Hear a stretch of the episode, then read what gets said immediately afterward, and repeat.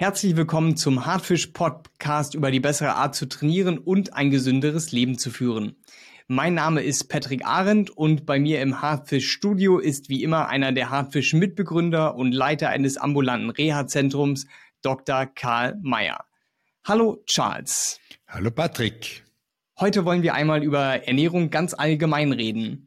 Denn Fertigprodukte, Alkohol, Süßigkeiten, fette Steaks und Frittiertes gehören bei vielen auf den wöchentlichen oder quasi täglichen Speiseplan. Fast jeder weiß aber, dass diese Nahrungsmittel schlecht für das Gewicht und für die Gesundheit sind. Dummerweise ist es sehr schwierig, diesen Ernährungssünden zu widerstehen, denn sie sind genussreich, bequem und leicht zugänglich. Um diesen Trends entgegenzuwirken, greifen manche zu radikalen Maßnahmen und machen jeden Diättrend wie Low Carb oder Paleo mit. Wir fragen uns aber, wie sieht eine wirklich gesunde Ernährung aus? Stehen Verzicht und Diät ab sofort auf dem Speiseplan? Charles, überall hört man das Schlagwort gesunde Ernährung. Doch was bedeutet das eigentlich? Gesunde Ernährung bedeutet in erster Linie eine bewusste, ausgewogene Ernährung indem man auf den Körper hört und ihm die Nährstoffe gibt, die er braucht, um funktional und leistungsfähig zu sein. Hauptsächliche Energielieferanten sind natürlich Kohlenhydrate, Fette und Eiweiße, aber er braucht auch lebenswichtige Mikronährstoffe wie Vitamine, Mineralstoffe, essentielle Spurenelemente und sekundäre Pflanzenstoffe. Die Ernährung sollte auch an den individuellen Bedarf angepasst sein und der ist abhängig vom Lebensstil und der körperlichen Kondition und dem körperlichen Bewegungsumfang. Wenn es richtig gemacht wird, resultiert daraus ein Normalgewicht, ein positives Wohlbefinden, eine sehr gute Leistungsfähigkeit und auch eine gute Lebensqualität. Der bewussten, ausgewogenen Ernährung stehen aber die radikalen Diäten gegenüber. Was hältst du davon? Klar gesagt, nichts. Sie helfen vielleicht kurzfristig bei der Gewichtsabnahme, aber nicht bei der langfristigen Gesundheitsvorsorge. Wie gesagt, wichtig ist eine bunte, vielfältige Kost und eine bewusste Ernährung mit als permanente Maßnahme und der Lebensstileinstellung. So eine bunte, vielfältige Kost sollte größtenteils pflanzlich sein, tierische Produkte nur als Ergänzung, mindestens 50 Prozent sollte Obst, Gemüse, Hülsenfrüchte aufmachen, maximal 10 bis 20 Prozent Fleisch und auch Fisch.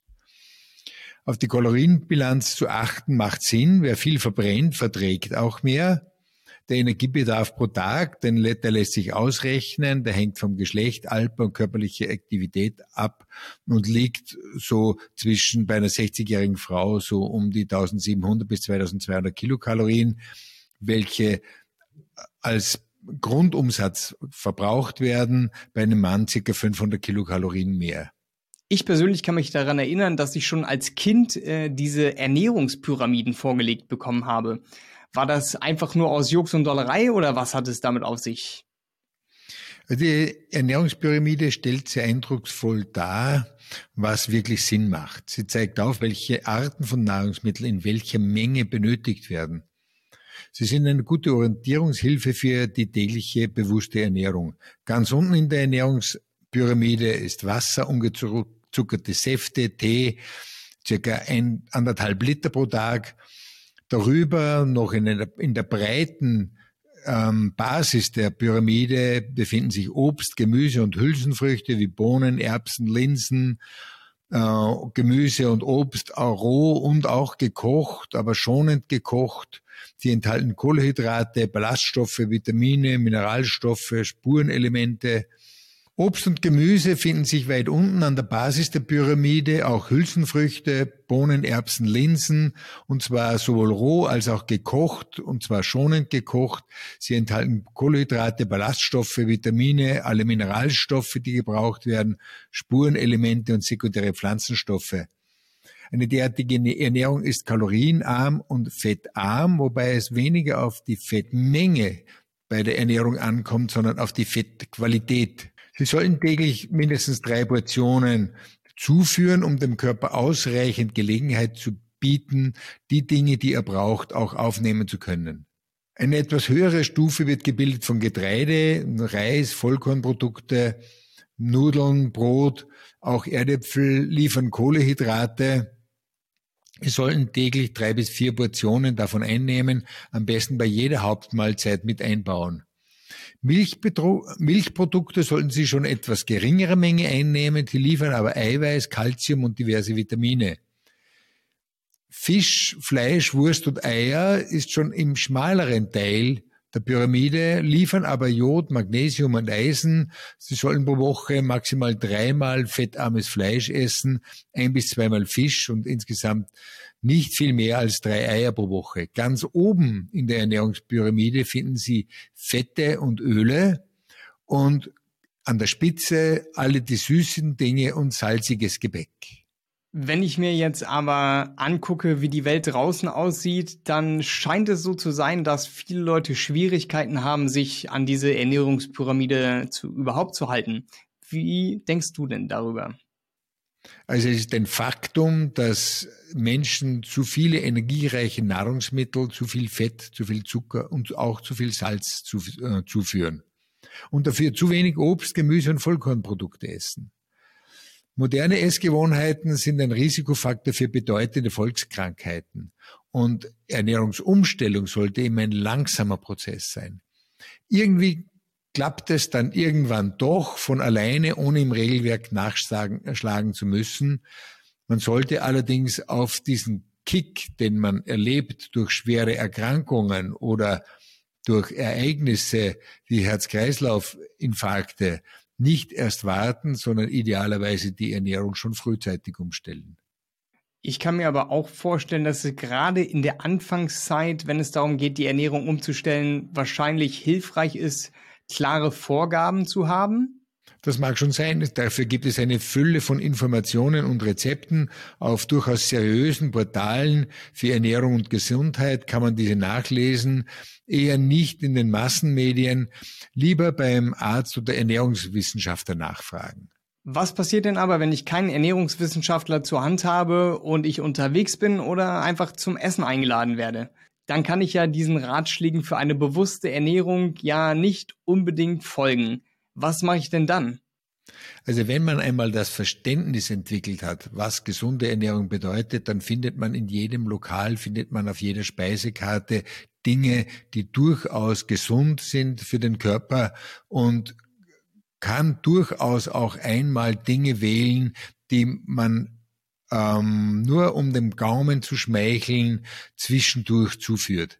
Essen sollte natürlich schmecken und Freude bereiten, eine gesellige Angelegenheit sein im Rahmen von Familie und Freunden, aber solche Ereignisse finden nicht sehr häufig statt, zweimal bis dreimal pro Woche maximal, und die anderen Mahlzeiten von den 21 Mahlzeiten der Woche sollen ganz bewusst gesund gestaltet werden. Dann ist durchaus eine Diätsünde am Wochenende äh, erlaubt und sollte sogar das eine oder andere Mal bewusst genossen werden.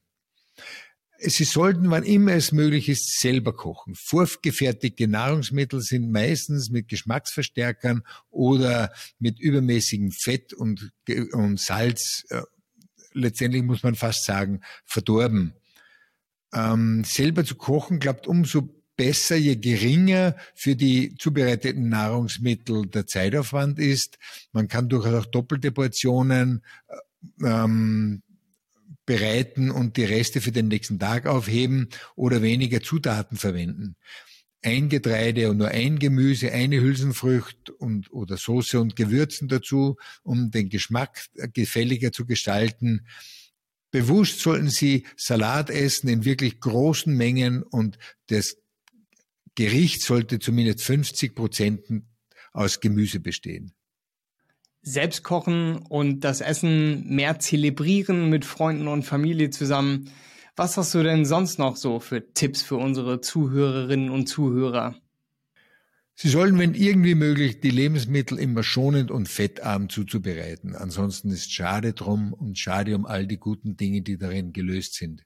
Viele Vitamine und Nährstoffe sind wasserlöslich oder hitzeempfindlich. Lieber Dampfgaren oder nur dünsten. Ganz wenig frittieren oder braten. Sie sollten sich beim Essen Zeit nehmen, damit ein Sättigungsgefühl eintritt, gut kauen, um die Verdauung zu erleichtern, dann führen Sie automatisch weniger Kalorien zu. Nun haben wir viel über verschiedenste Ernährungsweisen und Lebensmittel geredet. Lass mich doch noch mal ganz kurz zusammenfassen, damit wir nicht den Überblick verlieren. Bewusste Ernährung bedeutet zu wissen, was der Körper braucht, um ihm genau das zuzuführen und nicht mehr. Die bunte Vielfalt pflanzlicher Nahrungsmittel auszunutzen ist sehr wichtig, damit der Körper alle wichtigen sekundären Pflanzstoffe bekommt, die er benötigt. Tierische Nahrungsmittel, Fertigprodukte, Fettiges und Süßes sollten allerdings nur in Maßen bzw. in Ausnahmefällen gegessen werden. Als Orientierungshilfe dafür dient zum Beispiel die Ernährungspyramide, ein Kalorienrechner oder Rezeptbücher. Charles, was ist denn deine Botschaft, die die Hörerinnen und Hörer aus unserer heutigen Folge mitnehmen sollten? Also bewusste Ernährung ist eine der wichtigsten Maßnahmen für die eigenverantwortliche Gesundheitsvorsorge. Wer bewusst ist und sich regelmäßig bewegt, lebt viel besser und länger. Sie sollten öfters auch einmal selber kochen. Die wesentlichste Botschaft zur Ernährung hat Hippokrates vor 2500 Jahren schon überbracht, indem er formulierte, Nahrungsmittel können Heilmittel sein. Das bedeutet, man kann sich durchaus gesund essen, man kann sich aber leider auch krank essen. Dann wollen wir es Hippokrates denn mal gleich tun und primär Dinge essen, die uns gut tun, statt schlecht tun.